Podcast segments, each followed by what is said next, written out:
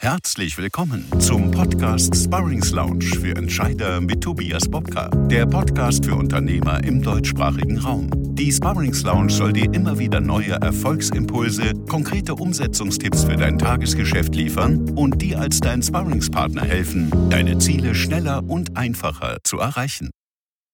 Hallo und herzlich willkommen zu einer neuen Folge der Sparrings Lounge für Entscheider. Ich habe heute wieder ein spannendes Thema mitgebracht, nämlich die Expertenpositionierung. Kundennutzen beweisen und so leichter neue Kunden gewinnen. Einen spannenden Gast habe ich natürlich auch wieder dabei, der sein wertvolles Expertenwissen heute exklusiv mit euch da draußen teilt. Mein heutiger Gast begann schon in jungen Jahren bereits als Unternehmer, führte 15 Jahre mehrere eigene Trendsportläden und revolutionierte als einer der ersten in Deutschland die Handelsbranche mit einer eigenen Kundenkarte und Newslettern mit Abonnentenzahlen im zweistelligen Tausenderbereich. Mein heutiger Gast ist der Expertenmacher, gehört im deutschsprachigen Raum zu den erfahrensten Positionierungsexperten agiert dabei meist unbemerkt für die Öffentlichkeit wie der Orchesterdirigent im Hintergrund. Er verhilft seit nunmehr 20 Jahren bereits kleinen und mittleren Unternehmen mit beratungsintensiven Produkten, aber auch Dienstleistungen einen lukrativen Expertenstatus aufzubauen und vor allem Sogwirkung auf ideale Kunden zu erzeugen. Wie das gerade in turbulenten Zeiten wie diesen gelingt, das verrät er uns exklusiv in der heutigen Folge. Ich freue mich sehr, heute Markus Ammann begrüßen zu können. Herzlich willkommen. Hallo, Herr Bobka, super. So toll hat mich ja noch niemand anmoderiert. ich bin mal gespannt, ob ich das alles halten kann. Ich habe sehr aufmerksam zugehört, was ich anscheinend alles schon in meinem Leben gemacht habe. Lass es uns gleich einsteigen. Wie kam es denn nach 15 Jahren als erfolgreicher Unternehmer im Handel eigentlich dazu, dass Sie den Schwenk gemacht haben, auch Ihr Wissen jetzt an andere Unternehmer weiterzugeben und auch denen zu mehr Erfolg zu verhelfen? Ja, also wie vieles in meinem Leben durch scheinbare Zufälligkeiten. Also ich habe diesen Trendsportladen gleich nach dem Abitur aufgemacht äh, meine Mutter war operativ drin. Ich war dann immer wieder beim Studieren weg, war aber für die Strategie, fürs Marketing, auch für den Einkauf oder für die Logistikplanung zuständig.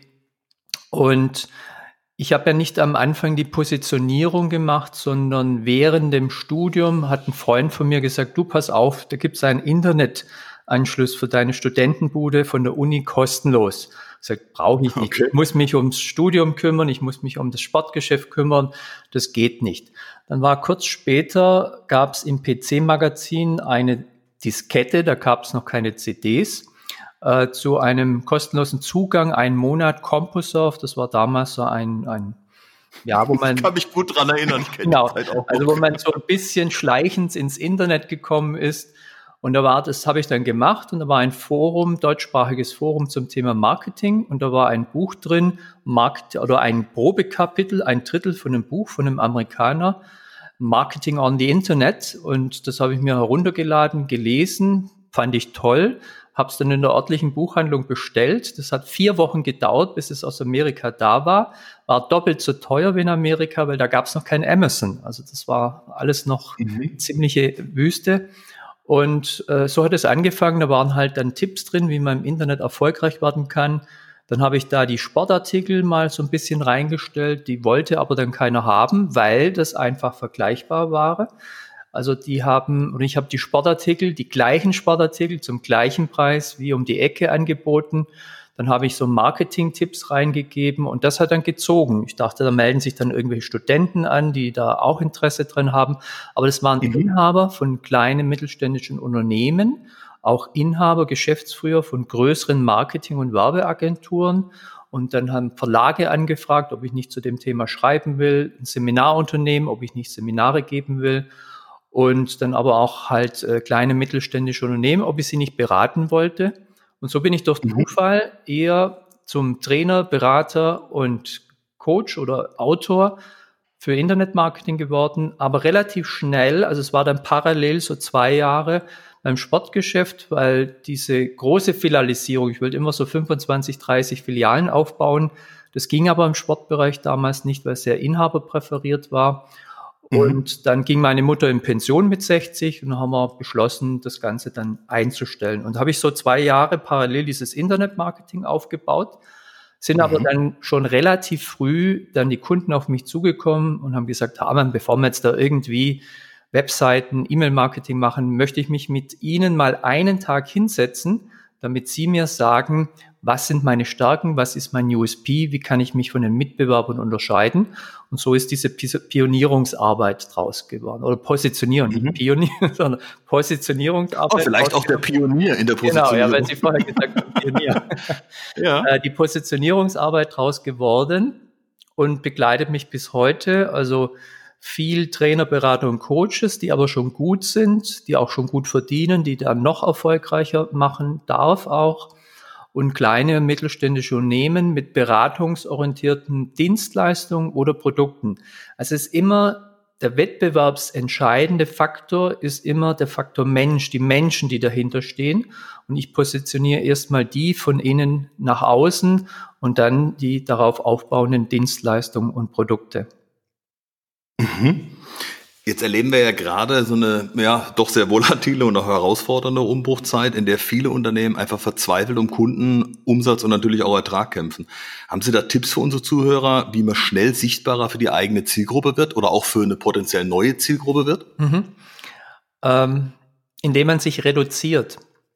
Also jetzt wirklich schaut, nicht irgendwas draufpacken, nochmal einen fünften, sechsten Kanal bedienen oder die Produktpalette wahnsinnig ausbreiten, sondern sich jetzt mhm. mal oder die Zeit nutzt, und das machen viele meiner Kunden im Moment, einfach mal hinzusetzen, wie kann ich mich jetzt aufs Wesentliche konzentrieren? Also wie kann ich das reduzieren, den Bauchladen wieder ein bisschen mehr auf, auf Linie bringen und äh, vor allem eine Nische suchen. Also jetzt eine Nische suchen, wo man sagt, das ist eine Zielgruppe, das ist ein Bereich, den wollten wir immer schon mal voranbringen. Wir hatten nie die Zeit, das Tagesgeschäft hat uns immer wieder eingeholt. Also das zum einen als Chance nutzen, aber einfach dann auch schauen, wie kann ich äh, jetzt ein bisschen umstellen, also meine Produkte durch eine Dienstleistung ergänzen. Und ich pendel ja schon seit 24 Jahren, solange ich das auch schon mache, mit dem Internetmarkt und Positionierung zwischen Tübingen und Wien. Und mhm. wir waren jetzt äh, im Sommer, wo halt dann der Lockdown wieder weg war, in Wien und da bin ich in so einem kleinen Kretzel, wie man in Wien sagt, in Hitzing, ja. wo ich wohne, sind wir zur Buchhändlerin gegangen. Das ist auch eine Deutsche aus dem Allgäu, die aber schon 25 Jahre in Wien lebt. Und dann okay. frage ich sie, wie waren das jetzt so mit Corona und habe erwartet, dass jetzt jammert, äh, sie kommt nicht über die Runden. Da sagt sie, mhm. ich habe hab in Corona während dem Lockdown den dreifachen Umsatz gemacht und jetzt nach dem Lockdown mache ich den zweifachen Umsatz. Und dann sage ich, wow, wie ist denn das gegangen? Naja, ich habe mich erinnert, äh, ich könnte auf meine Webseite, ganz einfache Webseite, einen Link zum Katalog der lieferbaren Bücher machen. Als ich am anderen Morgen dann in die Buchhandlung gekommen bist, hatte ich schon zwölf Bestellungen. Ja, dann ist das immer weitergegangen. Dann habe ich überlegt, wie mache ich das jetzt? Dann hat sie eine Schülerin engagiert, weil die Schulen zu waren. Die hat mit dem Fahrrad die Bücher ausgefahren. Äh, in der Hochzeit hat sie drei Schüler beschäftigt. Der Schulleiter, der Direktor, der hat die Pakete von ihr zur Post gebracht. Ja. Und mhm. Äh, sie sagt, die haben sich da zusammengeschlossen. Also die ganzen kleinen Händler, auch Restaurants und so weiter, die haben unheimlich Plus in Corona gemacht, einfach weil sie sich auf die Hinterbeine gestellt haben, zusammengearbeitet haben, sich gegenseitig unterstützt und schauen, wie können wir jetzt unseren Kunden eine Dienstleistung bieten, also Lieferservice, äh, eine Beratung über Telefon, Internet, was auch immer, damit die Kundennutzen orientiert auch die Corona-Zeit durchstehen. Ja? Also ein bisschen Gedankenschmalz investieren, nicht gigantisch anders machen, sondern aufs Wesentliche reduzieren und überlegen, wie kann ich da jetzt das einfach nutzen.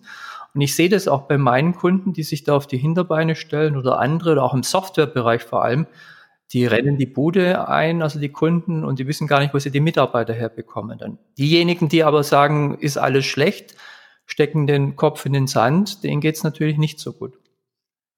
Vor allen Dingen spannend finde ich auch die Aussage, gerade das Thema Reduktion jetzt wieder in den Fokus zu nehmen. Also man erlebt ja ganz oft, ähm, wenn man dann sagt, ja, was wollt ihr denn jetzt machen? Ja, dann kommt meistens aus dem Vertrieb schnell, wir brauchen neue Produkte. In der Entwicklung sagt man, ey, verkauft ihr die alten noch nicht mal fertig, äh, beziehungsweise wir haben noch nicht mal alles Ding. Dann wird nach Sortenvielfalt oder äh, sonstigen Varianten oder Spezifikationen von Kundenseite verlangt anstatt zu sagen, hey, können wir unser Portfolio nicht wesentlich schlanker vielleicht sogar machen, mhm. damit erkennbarer auch in unserer Zielgruppe werden und vielleicht eher den Fokus darauf legen, was hat denn unser Kunde tatsächlich an Nutzen? Also wie können wir mit dem Nutzen tatsächlich noch arbeiten und eben wegzugehen von, äh, ich sag mal, diesen Heilsversprechen, äh, wenn wir mehr Produkte haben, werden wir auch mehr verkaufen. Ne? Ja, Also bei mir ist immer durch die ganze äh, Positionierungsarbeit ziehen sich immer drei Dinge durch. Das ist Klarheit. Erstmal, wo stehen wir, wo wollen wir hin?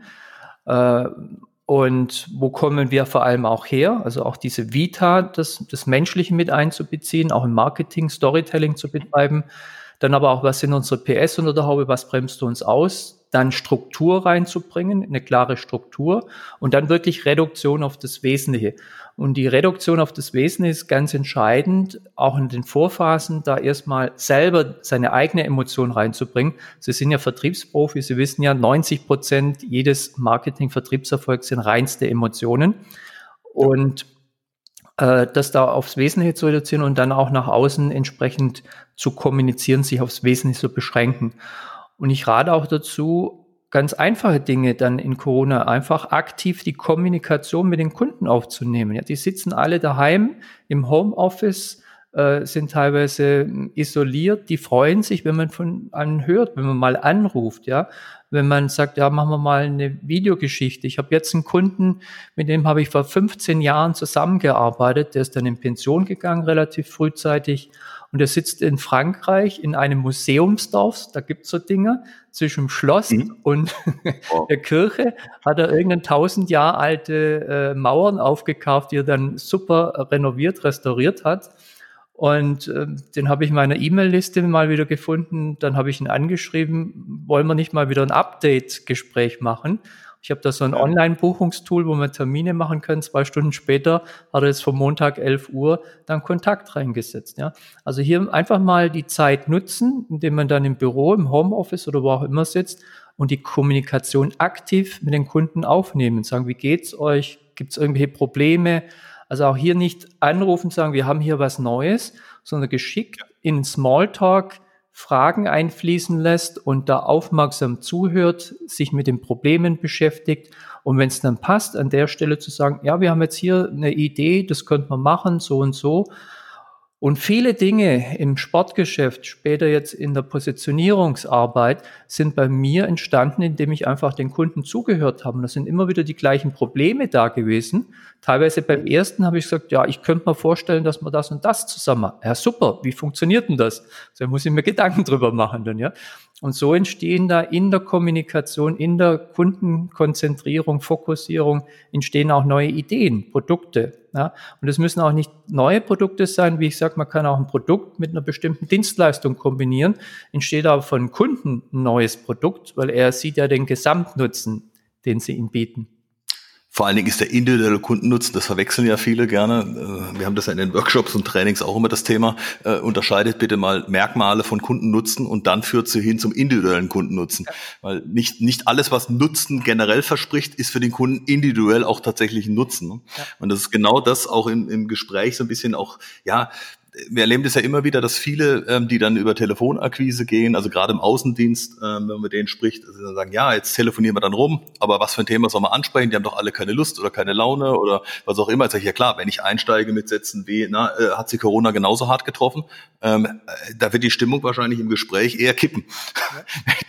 wenn ich aber sage, Mensch, und ich komme in einer interessanten Geschichte, ich habe gerade beobachtet, in Ihrer Branche ist gerade das und das, habe ja. das und das gelesen, äh, wie finden Sie ihn das? Sehen Sie das auch als Chance? Und über so eine Chancengespräch vielleicht auch mal Dinge rauszufinden. Erstens lernt man gegenseitig relativ viel und man kommt vielleicht gemeinsam auf Ideen, wie man Sachen umsetzen kann. Und interessant ist immer wieder, wenn man genau das mal anpackt, wie viel erfolgreicher das ist. Wir haben das gesehen in den Zeiten vor Corona, wenn man die Leute vernünftig vorbereitet, dass die Firmen, die am Telefon wirklich umgehen können, auch ganz andere Erfolge erzielen, weil sie eine ganz andere Ansprache haben. Und da ist auch Corona zwar, ich sage mal, eine Einschränkung, aber noch lange nicht der Verlust sämtlicher Kundenbeziehungen, wie es manche propagieren da draußen. Ja, also Sie haben zwei wichtige Dinge angesprochen. Also ich, äh, es gibt immer drei Arten aus meiner Sicht von Nutzen. Es gibt den mhm. technischen mhm. Nutzen, also ich habe viele Softwarehersteller, auch technische, kleine mittelständische Unternehmen als Kunden. Da ist dann mhm. zum Beispiel ein Graphit-Elektrodenhersteller, ja, der sagt mhm. halt, wir haben das und das unter den und den Präzisionsgrad dann frage ich immer, und wir machen da oft auch so eine dreispaltige Tabelle. Einmal der technische ja. Nutzen in der linken Tabelle, dann in der mittler, äh, mittleren Spalte, was hat es denn für einen Kunden von Nutzen? Ja? Zum Beispiel auch früher ähm, im Sportgeschäft gab's, da kam gerade Gore-Tex auf, ganz neu. Oh, ja. Und so eine Gore-Tex-Jacke, die hat zu DM-Zeiten noch 400, 500 Mark gekostet. Dann war der erste Mitbewerber war Sympatex, dann hat die Jacke aber nur 2, 250 Mark gekostet. Wie soll man jetzt dem Kunden erklären, dass er eine, Sympa eine Gore-Tex-Jacke, die doppelt so teuer ist, äh, kauft? Ähm, Gore ist hergegangen und sagt, wir haben eine Wassersäule von 30.000 Millilitern. Ja? Ähm, die Sympatex-Jacke hat nur 10.000 Milliliter. Was sagt es dem Kunden? Die, die Durchlässigkeit, irgendwann lässt die, also es kann mehr gearbeitet werden. Also die Durchlässigkeit von der Gore-Tex-Jacke ist wesentlich geringer. Was ist, das ist jetzt der Kundennutzen. Was ist der emotionale Nutzen? Der emotionale Nutzen ist, Sie können mit der Gore-Tex-Jacke unter einen Wasserfall stehen. Sie werden von außen nie nass. Sie können in den Bergen in einen Sturzregen kommen. Sie werden nie nass. Die Sympatex-Jacke, die schafft es irgendwann mal nicht mehr. Also wenn Sie da im intensiven Regen in den Bergen sind, dann werden Sie ja. irgendwann mal nass. Ja? Dann ist die Abriebfähig oder der Abrieb ist zehnmal geringer als bei Baumwolle bei Gore-Tex. Was ist das wieder? Ähm, ich kann die Jacke länger nutzen. Ich habe zehnmal mehr von der. Ja? Also man muss immer diesen technischen Nutzen in Kunden nutzen und dann idealerweise wieder ein mentales Bild beim Kunden erzeugen, in emotionalen Nutzen übersetzen. Zweite interessante Geschichte, was Sie gesagt haben, man kann auch sehr viel über Umfragen, indem Sie einfach hergehen, Ihre Kunden anrufen oder sich auch ankündigen per E-Mail. Äh, wir machen gerade eine Umfrage zu Corona unter unseren Kunden. Wie bewältigen Sie Ihre Probleme? Wenn es B2B-Kunden ist, haben Sie einen Rückgang, sonst irgendwas? Wie hat sich das Kundenverhalten verändert? Und da halt geschickte Fragen einbauen oder zuhören. Zum einen kriegt man ein Gefühl, für den Markt. Man kann auch wieder das als Content, zum Beispiel im Blog, verwenden. Wir haben eine Studie, wir haben eine Umfrage gemacht mit dem und dem Ergebnis. Aber wenn man das geschickt macht, kommt da immer Bedarf raus, wo der Kunde sagt, ja, so eigentlich das und das und sagen, na, habe ich das richtig verstanden? Also bei Ihnen ist das ein starkes Problem. Ähm, haben Sie da eine Idee, wie man das lösen könnte? Eigentlich nicht. Haben Sie mir eine Lösung? Ja? Also wenn man das geschickt macht, kann man auch in so einer Umfrage oder zumindest, wenn es das jetzt nicht der Vertrieb die Umfrage macht, kann man dann Leads generieren und sagen, ah, das hört sich spannend an. Ich glaube, wir können Ihnen da weiterhelfen. Darf ich das an die Frau so und so oder den Herrn so und so bei uns im Vertrieb mal weiterleiten? Dann kommen die auf Sie zu. Vielleicht haben die da eine Lösung für Sie. Ne? Und das ist eben weg von plumper Ansprache, ich will Ihnen was verkaufen, hin zu intelligentem Verkaufen. Wirklich rausfinden, was braucht denn der Kunde? Vor allen Dingen ist ja, wenn ich diese emotionale Bindung mal aufgebaut habe und dieses Interesse, wir nennen es ja auch gern äh, AIDA-Prinzip, haben die meisten unserer Zuhörer schon mal gehört oder vielleicht auch in einem unserer Workshops schon mal kennengelernt. Also auch diese, diese Aufmerksamkeit zu erzeugen, warum soll ich jemandem überhaupt zuhören? Ja. Wie, wie kriege ich denn überhaupt Interesse und wie kriege ich eine Begeisterung? Und erst wenn ich wir nennen es ja gern Begierde oder ähm, auch die, die, den, den eigenen Willen entwickelt, ich will diese Lösung unbedingt haben oder ich will mein Problem gelöst haben, dann habe ich es ja auch wesentlich einfacher zu verkaufen. Weil ich dann genau an dem Punkt bin, wo es nur noch darum geht, zu sagen, okay, dann lass uns mal die Checkliste durchgehen. Was ist dir noch wichtig? Tak, tak, tak. Und dann habe ich auch wesentlich einfachere Gespräche, als wenn ich immer 17 Sachen gleich anbiete und der Kunde muss dann grob überlegen, ist überhaupt was interessant für mich dabei. Ne? Es gibt ja, also wo ich das Schreiben auch gelernt habe, ist von den Büchern, äh, vier Hauptbücher hat ja der Dale Carnegie geschrieben, mhm. der noch weit aus dem letzten Jahrtausend ist. Und in einem seiner wichtigsten Bücher, wie man Freunde gewinnt, da geht es jetzt aber nicht darum, wie man Privatfreunde gewinnt, sondern wie man halt Beziehungen zu Kunden aufbaut, gibt es für mich einen genialen zentralen Satz. Also man gewinnt, wenn man sich für andere Menschen aufrichtig interessiert, zehnmal mehr äh, Freunde oder Kontakte, als wenn man anderen erzählt, was man selber alles Tolles macht. Ja?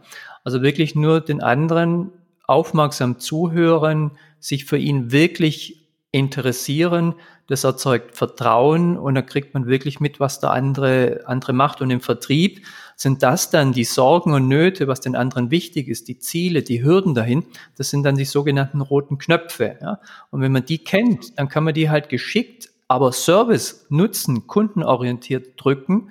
Und dann ist es kein, kein Verkaufen, so, ein, wie so ein alter Vertriebsprofi, einer meiner Kunden immer so schön gesagt hat, dann lässt man den Kunden kaufen. Ja? Absolut. Ich vermute, dass es Ralf Haug war. äh, den Kunden kaufen lassen, das ist von einem anderen Walter, Walter Kaltenbach, aber der Ralf Haug, unser lieber Kollege Ralf Haug, der hat das auch drin, genau. Ja. Der lebt das ja auch mit allen Fasern. Ja, das ist auch immer, wenn ich ihn, ich habe ihn dann oft auch in Webinaren dabei, so ein bisschen als Erfolgsbeispiel, weil wir zwei ergänzende Themen haben. Er ist dann auch einer der Referenten und dann frage ich ihn immer so auch, wie hast du das jetzt empfunden, diese Positionierungsarbeit? Sagt er, ja, das Schöne ist halt bei dir, du wolltest nicht dich verkaufen, sondern du hast mich kaufen lassen, ja, indem du dich halt auf Absolut. mich interessiert hast, ja. Ähm, wenn wir jetzt nochmal auf die KMUs, also die kleinen und mittelständischen Unternehmen zurückgehen, wo sehen Sie denn den entscheidenden Vorteil, da die eigene Expertenpositionierung auf oder vielleicht auch auszubauen? Also die Kleinen haben zunächst mal eine viel, viel höhere Chance, sich gut zu positionieren oder sich mit ihrer eigenen Positionierung zu beschäftigen als die Großen. Ja?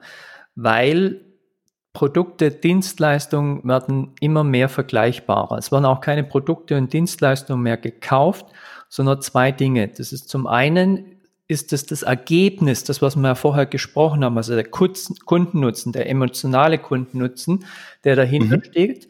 Und es werden Personen, die mit diesen Produkten verbunden sind. Also wenn Sie jetzt nicht irgendwas haben, was man im Online-Shop Klick, Klick kaufen kann, sondern wo ein gewisses Risiko, wo ein Beratungsbedarf da ist, das machen ja Menschen. Und Sie können sich heute im Wettbewerb eigentlich nur noch im hochwertigen Bereich durch die dahinterstehenden Personen, durch die Menschen unterscheiden. Ja? Und viele tun sich schwer, bei kleinen Unternehmen den Menschen in den Vordergrund zu stellen. Das mag ich auch. Ich arbeite sehr erfolgreich mit einer Webagentur in München zusammen, wo ich dann die Positionierung, Market, Markenkern vorausmache, die darauf mhm. aufbauen, dann ihre emotionsstarken Webseiten. Wenn die dann einfach mal durchaus gut professionell fotografiert, ein Ingenieurbüro, sehr trockenes Thema, als die ihre Mitarbeiter den Spezialisten für jeweils den Bereich, den Ansprechpartner gezeigt haben, haben die ihre Anfragequote von einem Tag aufs andere ums Dreifache erhöht, weil ich weiß jetzt einfach, wen, wen kaufe ich, ja, mit wem spreche ich, mit wem arbeite ich im Moment, ist derjenige auch auf einer emotionalen Ebene sympathisch. Also es ist eine unheimliche Chance, hier mal wirklich beim Inhaber, der Inhaberin, beim Führungsteam, beim Gründungsteam mal anzufangen und wirklich zu sagen, warum machen wir das? Was ist unser Antrieb? Ja, und wenn man auch diese Story, diese 20, 30 Jahre, die man teilweise auf dem Buckel hat, mal erklärt, so wie Sie mich das jetzt fragen, das fasziniert ja. einfach die Menschen. Und mhm. was stattfindet über die Positionierung, über eine personenbezogene Positionierung, über eine Gründungsstory, äh, alles, was man eigentlich bei der Positionierung machen sollte oder so wie ich es aufbaue, ist es dann in Zukunft kein Verkaufen mehr, sondern ist nur noch ein Filtern. Ja, also wenn man da wirklich authentisch auch sich darstellt auf einer Webseite, auch sagt, was man nicht will, wo man seine Stärken hat, seine Grenzen hat, dann erzeugt man auf einer emotionalen Ebene Resonanz und filtert schon vor und äh, man hat dann wirklich auch am Tisch die richtigen Menschen, die idealen Kunden sitzen, hat eine viel, viel höhere Abschlusswahrscheinlichkeit, als wenn man sich mit 100 beschäftigen muss und 98 sagen, ja, ich weiß nicht, wir überlegen es uns noch. Ich habe mal ganz am Anfang noch im Internetmarketing-Bereich ein Kunde ähm, aus Tirol, ex äh, vier Sterne Hotelier, war in Pension, hat sein Hotel gut verkauft, sagt, aber ich will nicht Vögel füttern, also ich will noch was machen, hat sich dann mit mhm. Schreiner zusammengetan, der, die haben dann alte Möbel, also der hat, der Schreiner hat Möbelverbindungen oder Holzverbindungen in einem Schloss, wo er alte Möbel restauriert hat, gesehen, die es heute in keinem Buch mehr gibt. Und wow. die haben dann alte Möbel, also mit Altholz, das sie aufgekauft haben, haben die alte Möbel nachgebaut, ja. Und ja. er hat meine Beschreibung äh, gelesen, hat sich mit der Internetseite äh, beschäftigt. Dann rief er mich an, sagt Herr Ammann, als ich das gelesen habe, habe ich gedacht, der Mann, der spricht mir aus der Seele. Ja? Und das ist das, äh, wo dann wirklich auf einer menschlichen Ebene Resonanz entsteht. Und ich rate auch dann immer wieder, private Ziele mal in so eine Positionierung einzunehmen. Über Privates was auf LinkedIn oder Xing oder auf der Webseite zu berichten und dann entsteht ja. da eine Resonanz. Also es war, das war jetzt nicht ein Kunde von mir, aber ein Kunde von einem Kunden, wo wir eine Kundenbefragung gemacht haben, ein Handwerk mhm. aus Österreich und der hat dann auf seiner Webseite im Blog äh, Bilder und Text gehabt, wie er von seinen Angestellten so ein Tandem Fallschirmsprung geschenkt bekommen haben. Hat bei den Kunden in seiner Gemeinde unheimlich Resonanz erzählt wo dann auch Anfragen, wo sie ah, ich habe das auf der Website, ich finde es ja toll, dass sie da mit 65 noch Fallschirm springen und so weiter. Ich wollte das immer schon mal machen, habe mich nie getraut. Also hier wirklich die Persönlichkeit auf der Persönlichkeit aufbauen, die Persönlichkeit durchblitzen lassen und das ist, ist wichtig. Und das ist auch so der erste Schritt in meiner Positionierungsarbeit von dreien, wo man erstmal diese innere Klarheit schafft. Und diese innere Klarheit ist das Wollen. Also es besteht aus drei Teilen. Das ist das Wollen. Wo, wo kommen wir her? Wo stehen wir? Wo will ich oder wo wollen wir hin? Das muss klar sein. Das ist das Wollen. Ja? Was will ich erreichen? Was will ich reißen? Dann muss aber auch da das Können gegenüberstehen. Man kann noch so viel wollen, wenn man die Potenziale zum das dann auf die Straße bringen nicht hat, also die Ausbildung, die Talente, die Praxiserfahrung, was auch immer, also das Wollen und das Können muss eine Schnittmenge sein, aber das ist auch mhm. dann das, was man da dann rausbekommt, was man will und kann, muss natürlich auch ein Markt dafür sein. Und dann muss man den Markt nochmal drüberlegen und hat man drei so Kreise.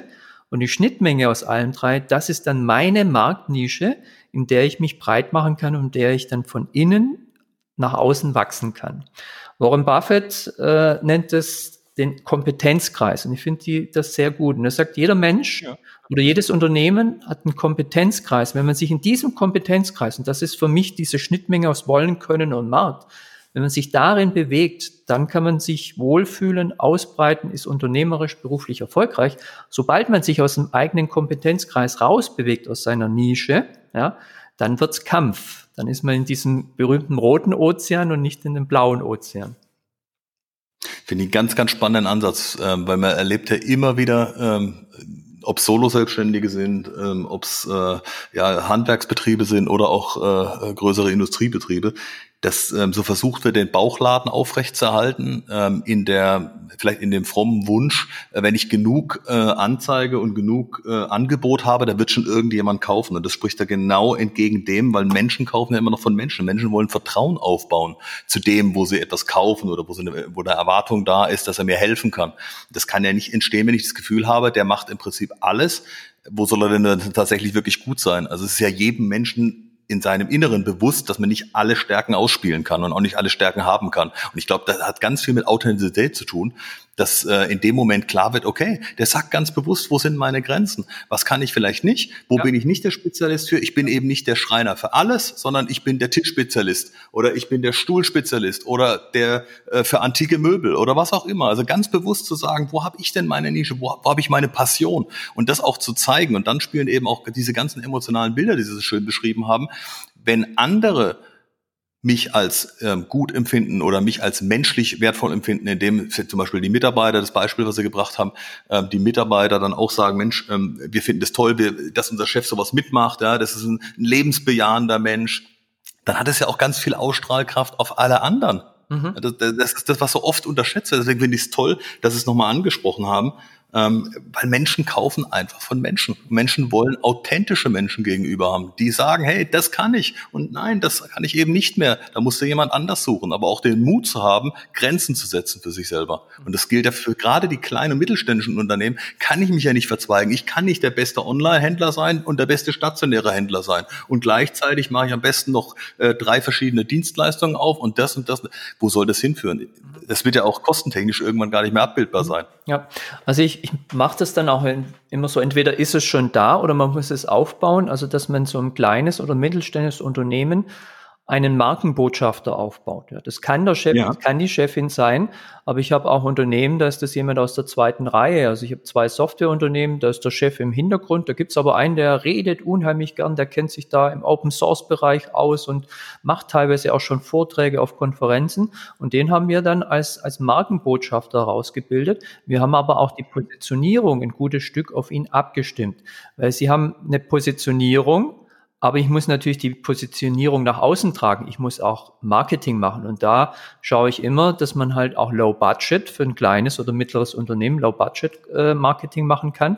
Und das ist einfach Content Marketing, indem ich über das, was ich kann, aus diesem Kompetenzbereich heraus oder wir das nach außen kommunizieren und dass sich das dann halt viral im Internet verbreitet, die Suchmaschinen gut finden oder man wird dann zu Vorträgen, zu Webinaren eingeladen. Es sind Anfragen, ob man nicht einen Fachbeitrag schreiben will. Und das hängt meistens dann an einer oder zwei Personen, aber meistens ist einer.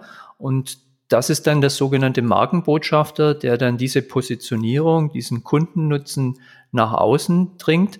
Aber das strahlt aufs gesamte Unternehmen ab. Und wie Sie es gerade gesagt haben, ist aber wichtig, im dritten Schritt baue ich das Ganze immer so auf eine, eine Seite DIN A4, die Essenz der Positionierung aus, dass jedem Unternehmen die Positionierung, das Expertenprofil, den Marketingkern kennt, auch jeder den Nutzen oder für wen man was macht im Unternehmen von, von Empfang bis zum Vorstand erklären kann, also mit, mit einer Stimme spricht.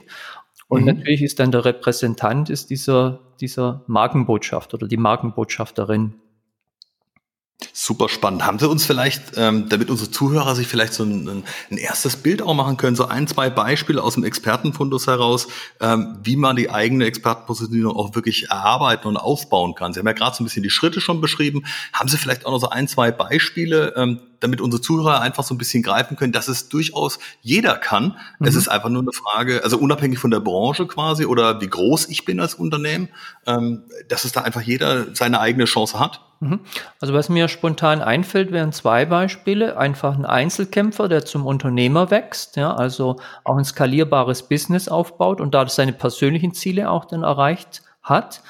Zweites Beispiel ist ein kleines Unternehmen, 15 Mitarbeiter aus der Technikbranche, die bisher über den Preis verkauft haben, aber wo wir festgestellt haben, dass sie eigentlich Weltmarktführer in bestimmten in der Nische sind, ja. Und das jetzt okay. entsprechend vermarkten. Sollen wir die zwei Beispiele nehmen? Ja, bitte. Ja, super. Also das erste Beispiel ist jemand, der 25 Jahre in der Elektronikbranche tätig war und auch für Wirt Electronic ein sehr erfolgreiches Tochterunternehmen aufgebaut hat und der mhm. dann sein Wissen auf der Strategieebene, auf dem Vertriebsebene an mittelständische Unternehmen weitergeben wollte. Und der ist auf mich zugekommen, sagt er, ja, ich gewinne da schon Aufträge, aber ich tue mir in der Akquise schwer und ich weiß, ich muss da was in der Positionierung tun. Ich war auch schon bei jemand anders, habe da 12.000 Euro investiert. Es ist zwar ein Unternehmensnamen entstanden, aber, und das ist oft dann diejenigen, die auf mich zukamen, ich habe das Gefühl, der hat mich nicht richtig verstanden. ja. Und äh, der hat zwar mhm. für sich ein super System, ja, aber das passt für mich nicht 100 Prozent. Also das ist das auch, wo ich sehr persönlichkeitsbezogen arbeite. Und äh, wo schon eine Diskrepanz aufkam, wo wir festgestellt haben, ich mache am Anfang immer so ein, so ein Audit, das ist ein Fragebogen, 87 Fragen, 34 Seiten, wo ich ganz gezielt eine Tiefe frage, was ist die Ausgangssituation, wo will man hin, was sind die PS an der Haube, was bremst aus, ja. habe schon eine Vorstellung, Idealkunden, Leistungspakete, bis in die Außendarstellung rein. Mhm. Und er hatte ähm, zwei, also ein berufliches Ziel, wo er klar hin wollte, und hatte ein privates Ziel, dass er ein halbes Jahr mit seiner Frau in Spanien am Strand leben will. Dann mhm. sage ich, naja, wie, wie passt das jetzt äh, zu dem, dass Sie da mittelständische Unternehmen betreuen im, im Bayerischen? Sie müssen ja unter, da bei den Unternehmen vor Ort sein. Sagt er, weiß ich noch nicht. Ja? Aber das andere ist mir wichtig. Ich will das irgendwann mal erreichen, dieses Haus am Meer, und da will ich ein halbes Jahr mit meiner Frau verbringen. Okay. Dann hat er äh, neben dieser Consulting-Tätigkeit hat er noch einen sehr, sehr lukrativen Handel mit ähm, so Bauteilen, die von Leiterplatinen braucht. Nanokristalline Kerne. Amorphe nanokristalline Kerne. Wusste ich gar nicht, was das ist. Musste mir erst mal erklären. Aber er hatte da einfach aus seiner früheren Kontakte hatte er einen Lieferanten aus Indien, der das Zeug äh, schneller und preisgünstiger auf dem Luftweg innerhalb von zwei, drei Tagen liefern konnte, als andere in drei bis vier Wochen auf dem Seeweg dann, ja, oder noch länger. Okay. Und hat da sehr viel, also der hat ein, ein, schon ein paar hunderttausend Euro mit 60 Prozent Ertrag, zwei, drei Stunden Aufwand in der Woche erlöst, also und hat es eher nebenher gemacht, so was halt reinkam. Ja, hatte noch 12.000 Visitenkarten aus seiner 25-jährigen Tätigkeit im Elektronikbereich. Das ist ja, warum bauen sie nicht diesen Handel aus? Da haben sie einen hohen passiven Ertrag. Das war auch seine, eines seiner Ziele. Pass, hohes passives Einkommen. Das fällt ihnen nicht schwer. Sie können die 12.000 Adressen nutzen. Und vor allem nennen sie das nicht jetzt so und das andere ganz anders. Und wir haben dann einen gemeinsamen Namen gefunden. Das eine war dann halt Electronic. Das andere war Consulting. Mhm. Und er sagte, das ist super, genial. Seine Frau sagte, warum sind wir da nicht selber drauf gekommen? Weil er sagt, das der Handel, das fällt mir unheimlich leicht. Ich brauche nur die Leute anrufen. Ich habe da eine Alleinstellung, ein Produkt, das hat so niemand. Ich habe auch Anfragen von Handelsvertretern aus Skandinavien, auch jemand aus Spanien. Die, die wollen eigentlich das Ding verkaufen, die sind in Warteschlange. Und dann hat mhm. er wirklich gemacht, den Handel jetzt ausgebaut, ist da innerhalb von zwei Jahren von 200 auf 1,3 Millionen mit Potenzial 5 Millionen Euro Umsatz, mit einem hohen Ertrag. Mhm.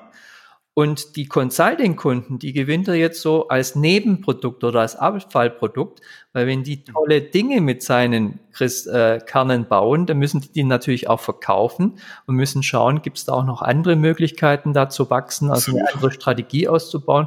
Und das ist jetzt das private Ziel mit dem unternehmerischen Ziel vereint, daraus eine gemeinsame Positionierung ein, eine, im Prinzip eine Firma mit zwei Ausrichtungen, zwar zwei Firmen jetzt, zwei GmbHs draus gemacht, aber äh, die gehen jetzt gemeinsam raus, eine gemeinsame Zielgruppe und befruchten sich gegenseitig und er erreicht auch noch seine privaten Ziele, weil den Handel, den kann er, da braucht er nur Internet und Telefon, um seine Außendienstmitarbeiter europaweit zu steuern. Ja. Das ist ein, ein Beispiel. Ja. Also dass das wichtig ist, dass man die privaten Ziele mit den unternehmerischen verbindet.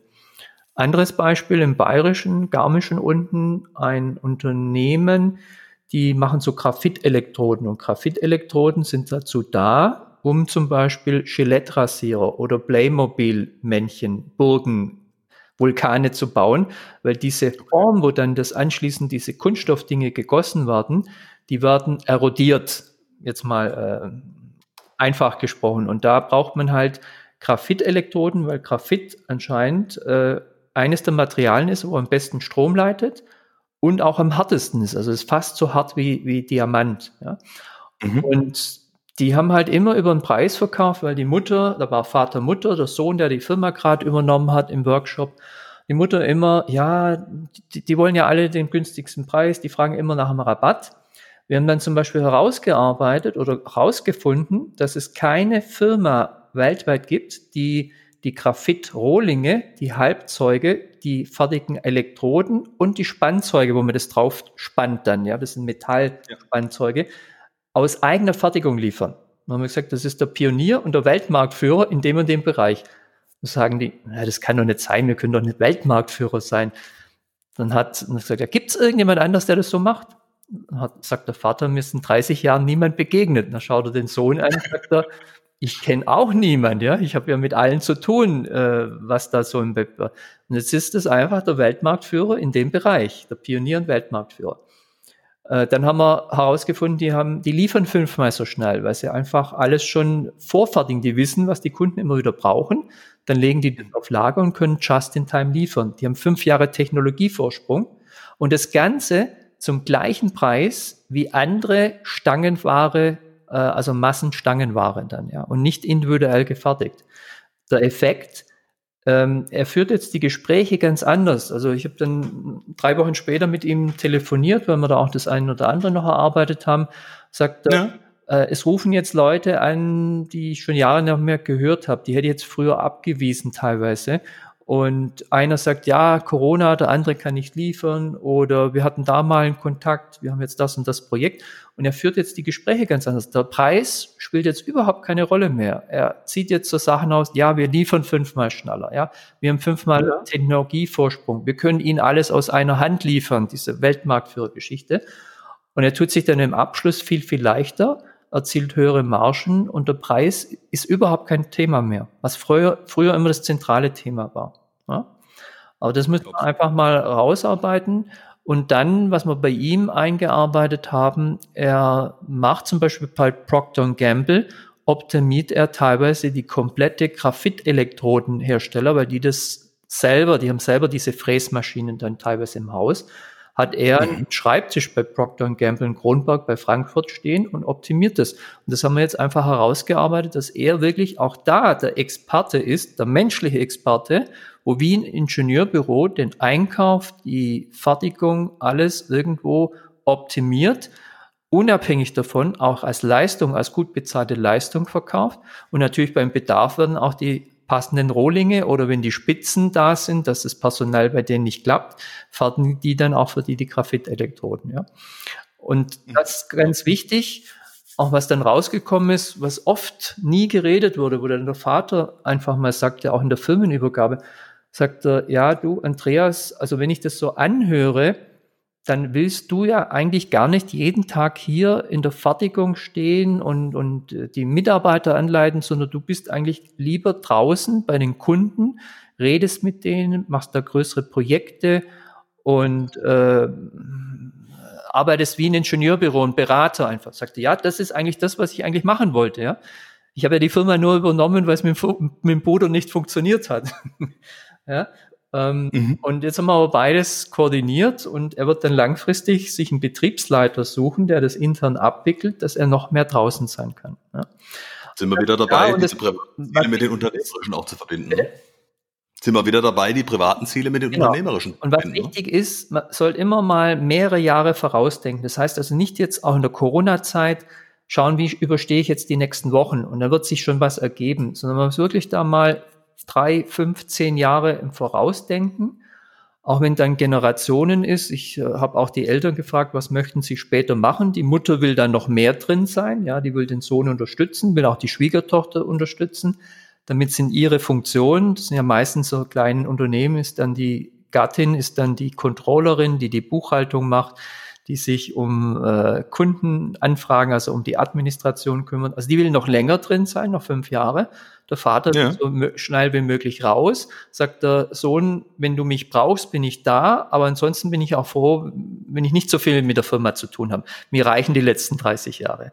Also auch das hier abklären. Und vor allem, der Sohn kann jetzt das, was er am liebsten macht, leben, es ist, die Firma verändert sich nicht groß, aber seine Rolle, sein Anspruch, seine Motivation ändert sich, so wie bei dem anderen, der jetzt halt sagt, jetzt schläge ich den Schwerpunkt auf den Handel und das andere kommt dann halt in zweiter Linie und alles passt viel, viel besser zusammen.